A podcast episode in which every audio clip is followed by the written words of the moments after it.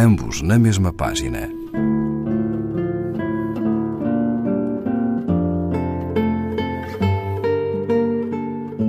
Um programa de Raquel Marinho.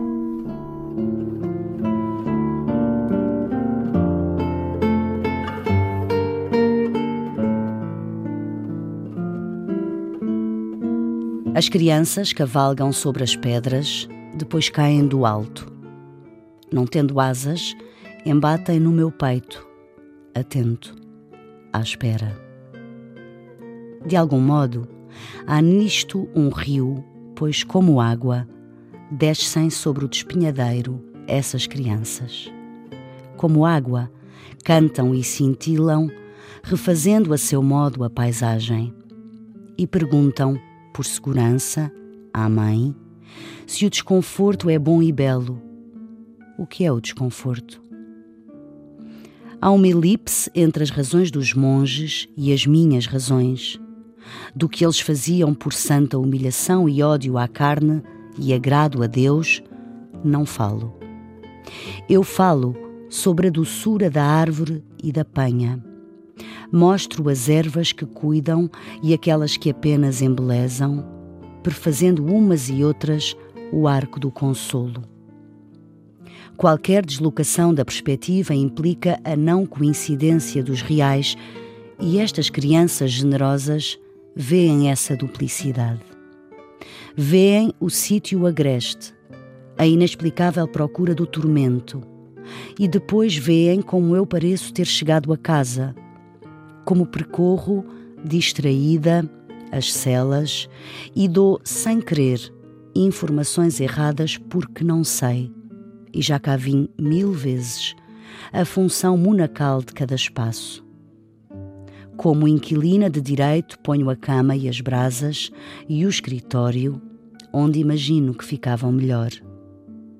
Eles riem-se de mim, riem comigo, e eu apanhada em falso, oscilo como quem se desequilibra. E estas crianças deslocam-se à vontade entre a ficção e a dureza da história. Elas que pegam nas palavras e as deitam para o ar, quais bolas de sabão ou borboletas, cientes do poder de que dispõem através das palavras. Pedro e Alice com o seu belo olhar tornado um pouco contemplativo sobre o velho lago, comentando: Esses frades não podiam sentir o desconforto neste claustro tão cheio de beleza. Para que criam eles o desconforto? Eu, franciscana ateia, se tal é aceito como fórmula, então levo-as aos caminhos do monte, num processo de jogo e de carinho pela paisagem desço para a gruta do ermita e espero que, feitos água, caiam sobre mim. Elas sabem que eu amo este lugar com uma espécie de arrebatamento, uma aflição de bicho que só quer internar-se na terra, no rochedo, não sem antes se levar, para que ninguém, exceto a minha ninhada, se aproxime.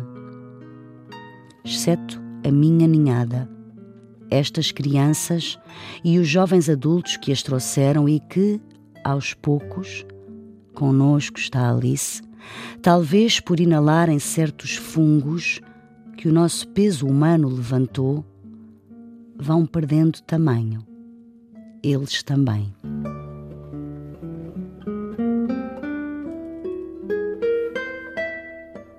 Hélia Correia, Telhados de Vidro número 20, setembro de 2015, edição Averno, página 35.